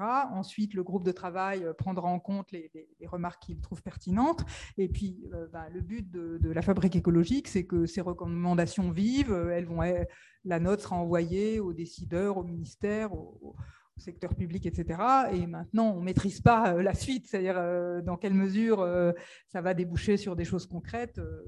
On peut pas. Voilà, maintenant, En tout cas, on a très envie. Enfin, voilà, on est des citoyens mobilisés. On a essayé effectivement à différents professionnels, universitaires, élus, professionnels de ces sujets, de se dire effectivement, qu'est-ce qui serait utile pour la société sur ces sujets? Donc, on sera ravis de témoigner. Et d'ailleurs des gens qui ont sûrement des suggestions complémentaires très malignes auxquelles on n'a pas pensé et des témoignages nouveaux apportés. Mais effectivement, on a bien l'intention, en tout cas, et c'est la volonté que des gens passent du, du, temps, en tout cas en dehors de, leur temps de travail pour euh, générer des idées qui leur semblent être de nature effectivement à faire bouger les choses, telle est bien notre intention de continuer à porter dans le débat public ces idées, dans l'espoir qu'effectivement, à un moment, elles seront reprises et voilà, à différentes échelles. Est-ce que c'est d'abord une région, un territoire qui va s'emparer de la structuration de ce fonds de garantie? Et très bien, qui donnera l'exemple à d'autres et donnera envie. Après, il y a des dimensions effectivement euh, qui sont plus nationales quand on parle d'évolution de la fiscalité sur ces sujets. Euh, donc voilà, après, il y a différentes échelles. Et puis effectivement, revoir le, le code des marchés publics. ça, effectivement, il faut plus que, que, 20 personnes pour changer ces choses-là. Et un portage politique fort. Oui, une question au fond. Merci. C'est plus juste un témoignage, un soutien. Je suis euh, donc Mathieu Dancre, euh, euh, collaborateur de, Sébastien, et donc un, message d'appui plus sur le sujet fonds de garantie, qui, à mon avis, pourra susciter beaucoup d'intérêt, y compris de la part des, industriels, enfin d'un ensemble d'acteurs. puisqu'en fait, même localement, sur des projets d'énergie de récupération, le risque de contrepartie, autrement dit que l'industriel qui fournit d'achat fatal ou fournit une euh, un, des coproduits finalement qui va servir à l'économie circulaire euh, au sens large, mais utilisé euh, localement. si jamais il venait à défaillir, est, l'objet d'une des premières questions de tout financeur de ce type de projet. Et la, réponse à chaque fois qui revient sur la table, et s'il y avait un fonds de garantie euh, voilà, arrive très rapidement, et, mais il n'y a pas de fonds de garantie. Ah, et comment est-ce qu'on met un fonds de garantie en place? Donc, à mon avis, c'est une réflexion euh, qui, est, très intéressante, très pertinente, qui aussi, d'ailleurs, pour revenir sur le sujet euh, des, communautés d'énergie renouvelable, de sujets PV, alors sous un tout autre angle, pour avoir vécu des sujets de financement participatif avec la, question du taux préférentiel les citoyens locaux versus des, des, taux euh, moins bon pour euh, d'autres citoyens plus éloignés euh, du projet qui, n'ont pas prouvé les, les de l'autorité des marchés financiers. Donc, autrement dit, un, blocage de Bercy à ce niveau-là. Il est vrai que la perception du risque est, un, est un, enjeu majeur et dont la, réponse peut trouver là aussi sa réponse dans cette mécanique de mutualisation mutuelle et finalement garanties euh, locaux régionaux. Voilà, c'était deux éclairages euh, un peu complémentaires, un, énergie de récupération, l'autre énergie renouvelable, euh, mais ça me semblait utile de le partager. Ok, merci beaucoup. donc là, il nous reste deux minutes. Je ne sais pas si vous avez un petit mot à dire, vous quatre, ou Pierre, est-ce que vous avez quelque chose à ajouter? Euh, juste un dernier mot, et d'ailleurs aujourd'hui les associations d'élus euh, s'en sont fait l'écho, hein, mais ça fait plusieurs années qu'on essaie de se faire entendre auprès des différents ministères sur la nécessité d'investir sur l'humain, sur les territoires, dans le sens où on a impérativement besoin d'une animation territoriale avec des techniciens formés pour justement travailler avec les citoyens sur ce débat public sur l'énergie en particulier, mais pas que, sur la transition écologique, mais particulièrement sur l'énergie. Et, tant qu'on n'arrivera pas à organiser ce débat public décentralisé, je pense qu'on aura de vraies difficultés à envisager la suite. Donc pour moi, c'est impératif, hein, j'ai insisté dès le début là-dessus, je pense que des conventions locales et citoyennes sur l'ensemble des territoires, avec un investissement local aidé par l'État, est absolument indispensable. Voilà ma conclusion en tout cas. Merci, Nicolas. Euh, oui, euh, peut-être deux, deux, trois idées. Euh, un point important, c'est que la transition énergétique, l'énergie doit faire sa transition écologique. Mais tous les secteurs doivent faire leur transition écologique. L'agriculture doit faire sa transition écologique, le transport doit faire sa transition écologique. Et, et, quelque part, pour aller dans le sens d'une petite boutade, l'avenir de la voiture, c'est le vélo ou les transports en commun. Euh, ce n'est pas forcément euh, une voiture thermique qui est transformée en voiture électrique. Euh, et si on ne prend pas en compte tout ça, on a de toute façon, on, ne répond pas à, l'enjeu climatique et de biodiversité, et mécaniquement, on, s'opposera, on, sera en opposition avec les territoires, avec les, personnes, et on ne fera jamais les choses contre, et ça, c'est assez, assez fondamental. Et peut-être juste pour revenir sur un élément qui était mentionné sur c'est simplement ce qui est gros, ce qui est compétitif. Euh, certes, on a besoin de tout, euh, mais si je prends dans le domaine euh, du, photovoltaïque, le petit permet d'aller au plus proche de la consommation et donc d'éviter des coûts. Aujourd'hui, un 3 kW crête en autoconsommation est plus compétitif que 100 MW au sol. Et surtout, il faut penser intelligent. Quand on rénove un bâtiment, on peut mutualiser des coûts et en profiter pour euh, mettre des panneaux photovoltaïques. Et ça rend compétitif, y compris une toiture ou une ombrière.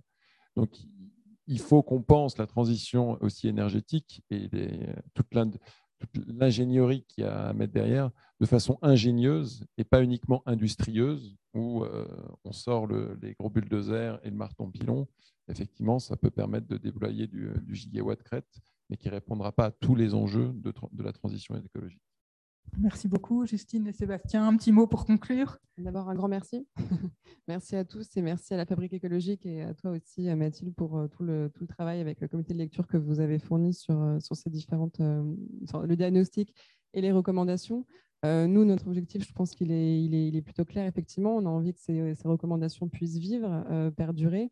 On a des porteurs de projets publics et privés qui seraient ravis de pouvoir euh, dresser aux différents débats euh, leurs expériences de montage de projet et euh, les parcours du combattant qu'il faut dérouler pour monter un seul projet d'énergie renouvelable. Voilà, donc je pense que compte tenu de, des enjeux d'accélération de ces projets, faire remonter aussi la réalité du terrain dans tout ça et faire perdurer ces recommandations pour, pour que ça puisse aboutir. Et de mon point de vue, je pense qu'il y a un, enjeu effectivement à, j'enfonce des portes ouvertes, mais euh, là on parle de planification écologique, c'est de bien réfléchir les échelles sur lesquelles il faut travailler ces, questions et les, coordinations à, mener sur ces sujets. Puisqu'effectivement, ça ne va pas tomber du ciel, on voit bien qu'il y a bien des arbitrages, et c'est bien en tout cas les sujets à l'échelle territoriale qui vont devoir se faire entre les impacts sur le logement, les impacts sur l'agriculture, les impacts sur le transport, on l'a vu, et c'est bien effectivement à des échelles locales qu'on peut faire ces arbitrages. Et que on a des pays de plus petite taille que la France qui ont su en tout cas créer des consensus citoyens qui n'étaient pas des choix faciles. Euh, quand euh, les Pays-Bas, une monarchie gazière, décident de sortir du gaz, on peut contester, mais en tout cas c'est un choix politique qui a été assumé. La transition économique euh, danoise, ils ont fait le choix, on va payer très cher. Partout dans le pays, il n'y a pas un endroit où vous pouvez vous tourner sans voir une éolienne. Voilà. Bizarrement, ils ont quand même des vaches et il n'y a pas que du lait tourné. Euh, donc, effectivement, il y, a, aussi des, sujets qui, sont intéressants dans la façon de créer ces consensus. Et, il y a des territoires en Europe où les citoyens se sont mis d'accord et il y a un choix assumé de faire ces sujets. Il faut qu'on maintenant ce qu'on arrive à bâtir avec effectivement territorial, ça ne veut pas dire que les collectivités. C'est aussi cette force de faire travailler les citoyens, les entreprises et les pouvoirs publics locaux euh, sur ces différentes dimensions qui sont précieuses. Et en intégrant ce qu'appuyait Nicolas, je pense qu'il est important, c'est la difficulté, c'est que ces projets ont une économie qui n'est pas que l'économie de l'énergie. Ce que je veux dire, c'est qu'aujourd'hui, ça peut être vu comme un complément de revenu à un agriculteur. donc, effectivement, il y a un croisement de l'économie de l'agriculture et de l'économie de l'énergie. Euh, c'est aussi une façon, euh, j'ai des investissements en toiture pour refaire les toitures dans une perspective purement immobilière, et je combine ces investissements, ce qui est posé euh, Nicolas, à des investissements énergétiques. Donc j'ai un investissement qui est croisé entre l'économie de l'immobilier et l'économie de l'énergie comme ces sujets de transport. Je viens par un exemple que je trouvais symptomatique euh, dans les Corbières. On a deux villages de 150 habitants un qui s'appelle Moutoumet. Euh, bah, pour que les gens aient accès à la mobilité, euh, bah, c'est la commune qui opère une station-service pour distribuer du diesel à ses habitants. Parce que c'est un besoin, il y a opérateur économique qui vient de s'emmerder au fin fond des Corbières pour 150 habitants. J'ai ma famille là-bas. Effectivement, bah, le village à côté, ils ont fait autre chose. Ils ont fait à Villerouge-Terménès, et là, c'est un service public un peu différent c'est qu'il y a une véhicule électrique en temps partagé, effectivement, à disposition des citoyens. Et ils sont 30 euh, sur 150 à avoir fait ça. Et donc, effectivement, euh, avec euh, une, ombrière pour, pour, mettre le véhicule en dessous.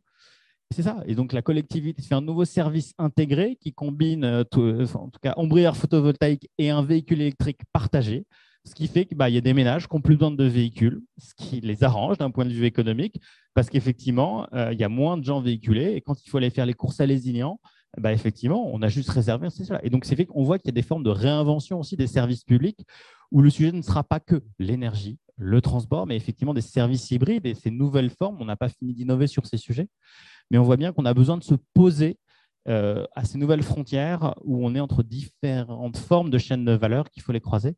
Et c'est là qu'on fera des projets très, sains. Mais voilà, beaucoup à, beaucoup à réinventer et surtout, les dix ans à venir, en tout cas, chaque dixième de degré va sauver des vies. Donc, euh, on se bouge et on accélère. Ben, merci beaucoup pour cette conclusion qui nous rappelle qu'on doit vraiment toujours être transversal et pas raisonner en silo. Donc, je, vous remercie à tous. Et puis, donc, la note est en co-construction. N'hésitez pas à nous faire part de vos remarques sur euh, le site de la Fabrique écologique ou en nous écrivant.